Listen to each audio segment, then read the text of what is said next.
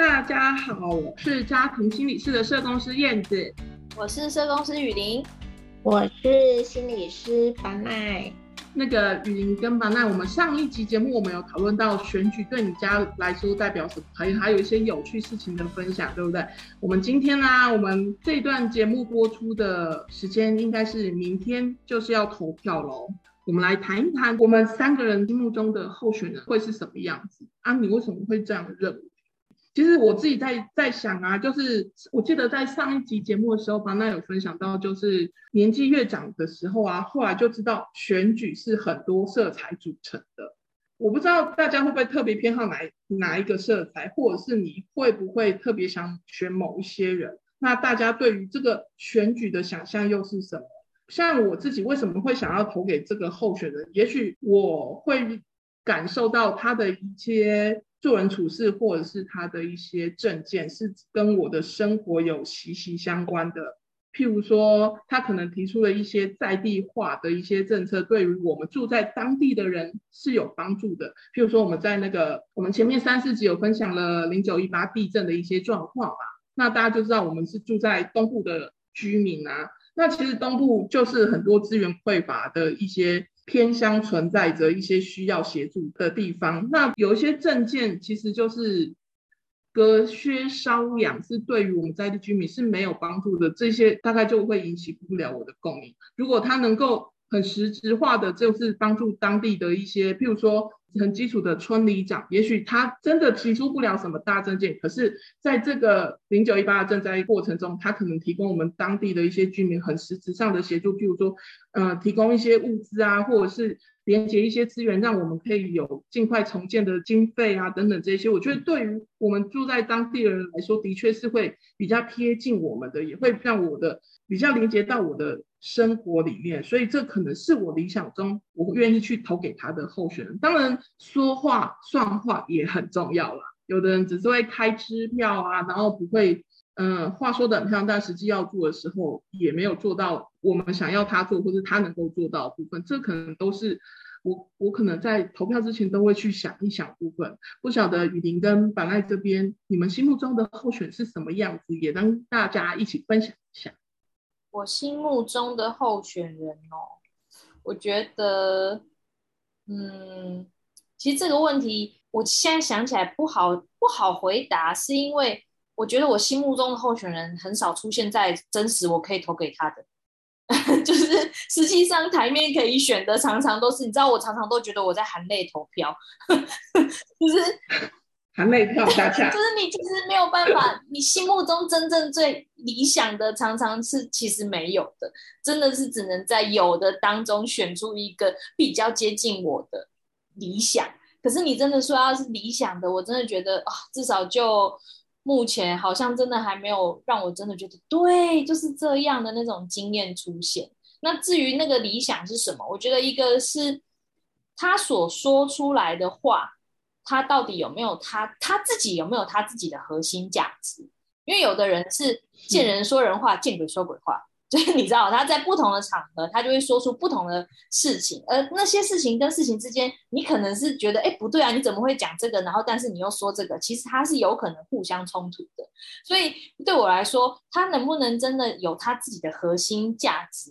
对我来说是重要的，因为。他那那那个他的核心价值，我觉得会是我判断他跟我有没有很靠近，或者是我们的理念是不是一致的一个一个判断的基础。那我觉得以就以现在的说真的，就以以以这一次选举蛮常会被拿出来的，就是统独议题。应该不是说这次选举啊，我觉得台湾每一次的选举，每一次都会被拿出来讲的，一定就是统独议题。它是一个很敏感的议题，可是它确实也是很左右我要不要。去投下这一票，确实是因为那个是我对于我来说，我身为一个，我认为我是一个台湾人，对我来说，我觉得那个价值观其实是很影响我要不要把我这一票投给这个人。对对，这个统独议题似乎好像每次在选举的阶段都会被拿出来做很很深切的讨论，但是它其实连贯着就是，譬如说我们过往在日常生活中，我们。在戏剧上面的一些，譬如说，大家应该有看过《一把青》或者是《茶经》这种时代剧，都是在深刻描述，就是政治动荡之下的一些社会的变变迁这样子。所以这次的选举，其实就是顺着雨林的脉络来说，其实我们从民主化过程这个阶段，这个过程中，我们其实经过三次的台海危机，一直到现在的最近，好像中国的二十大也才刚刚结束的这些政治的局势的影响之下。其实人民要面对的，除了刚刚李明讲的统独的议题，其实，呃，也有一些，也许我们真的要面对战争，或者是我们要怎么处在和平当中的议题。对，这不晓得白赖这边是不是有一些要跟我们分享的部分呢？我刚刚在听两位讲，我就在想，我会喜欢，因为我刚刚前面上一集有讲说，我是一个会分析候选人的人。对，而且我会有我自己判断的指标，反正就是新闻啊，或者是名嘴啊这一些在聊选举的，我就觉得那个就是收集资料，对，那就是听听多元各方不同的意见看法。可是我都有我自己的一些核心的这个，我觉得政治是什么这样子。对我觉得对我来讲，我觉得我就在跟家人还有。朋友，因为我们家人就反正都会聊，反正他们就是就是，我觉得家人朋友的好处就是我可以这样高谈阔论，然后就是当然就就会听哦。那一天就又跟那个就是有跟朋友在聊，我就觉得政治嘛就是管众人之事，可是呢这一个人要去管众人之事。这一个人，他到底要去看他什么事情？那有人就是看看品德啊，所以像论文啊这种东西，大家就会一直不断的去看这个叫做诚信啊，哈或者是什么的。可是我觉得论文比对也没有什么了不起的事情，大家还不是抄来抄去，就是那个文献的部分然后如果你稍微没有写好，你就是变成抄论文了嘛，哈。可是这个跟那个诚信的相关性到底有什么关联？哈，总而言之。我自己觉得，我真正很觉得要管众人之事，在我的脑袋里面就是国父的那种个性，他是一个政治家的个性，然后政治家的格局。可是我就会觉得，好像在这之后，在台湾，就是目前浮上台面的这这这些候选人。或者要培养一个有政治家的这样的一个，就是参与政治的，然后这样的一个人才的培养的这个这个路上哈，我就会一直觉得，因为我觉得政治家是什么？政治家是要有仁义道德，是要有仁慈之心的人，对。然后我就会觉得，没有像台面上比较看到的都是权力。就是我就是要有那个 power 这样子，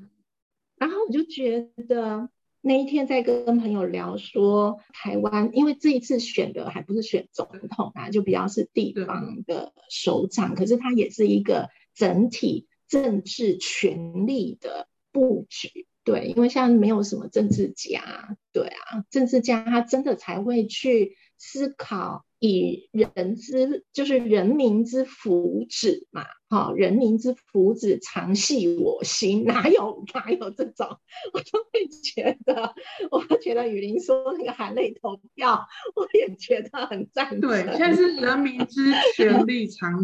常系我心。对对，好，反正我们就在聊台湾到底会不会有战争。好，或者是它的战争的那个百分比，或者是就可能是我们这一些比较好年过中年的啊，这些中产阶级就在那边聊这些事情，或者我们在聊我们要怎么逃，逃去哪里这样子。然后对于我来讲，我觉得国家的名称，好，我一直会觉得啊，对于我长大的那个世代来讲，我觉得中华民国对于我有认同这几个字，对于我有。这个国家认同，台湾呢是一个土地生活的，可是我的那个国家的那个，如果是真的真的在这片土地有什么国家可言的话啦，因为他一直切身为民，我就觉得一直是没有。然后我们就反正我们就在那边聊的是，这就是我们参与政治的生活话题，就是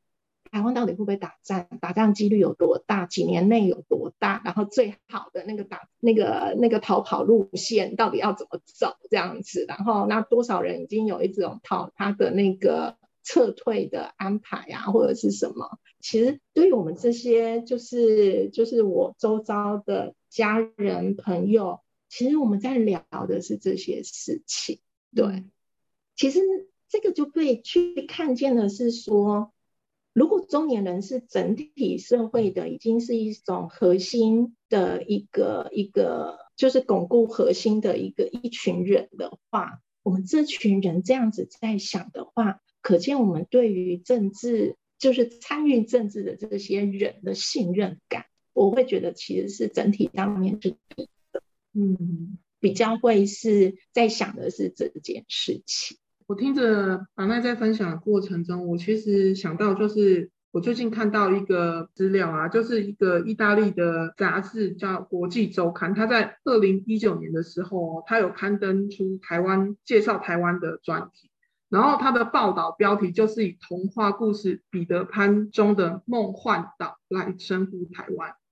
然后它意思就是台湾在国际的地位其实像不存在的岛屿，梦幻岛其实就是在他童话故事里面就是不存在的岛屿的意思。那其实我们台湾拥有两千三百万人民，我们现在可以说是完全民主的国家。为什么这么说？就是我们其实民主化也过才，我记得第一次民选总统是一九九六年，就是那第一任总统，我记得是是谁去了？李登辉吗吗？对对对，就是从那时候到现在，民主化也才不过二十多年，然后我们就可以成为亚洲第一个通过同性婚姻的国家。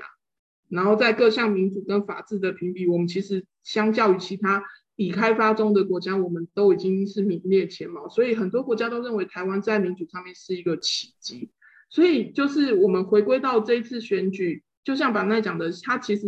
不是大到总统选举这样的。局势，可是其实地方的选举更能看出，就是这个整个国家的民主化的基础打得稳不稳固。对，然后其实说真的，就像我们住在东部一样，其实东部有很多很其他县市很不能理解的一些政治势力的存在，譬如说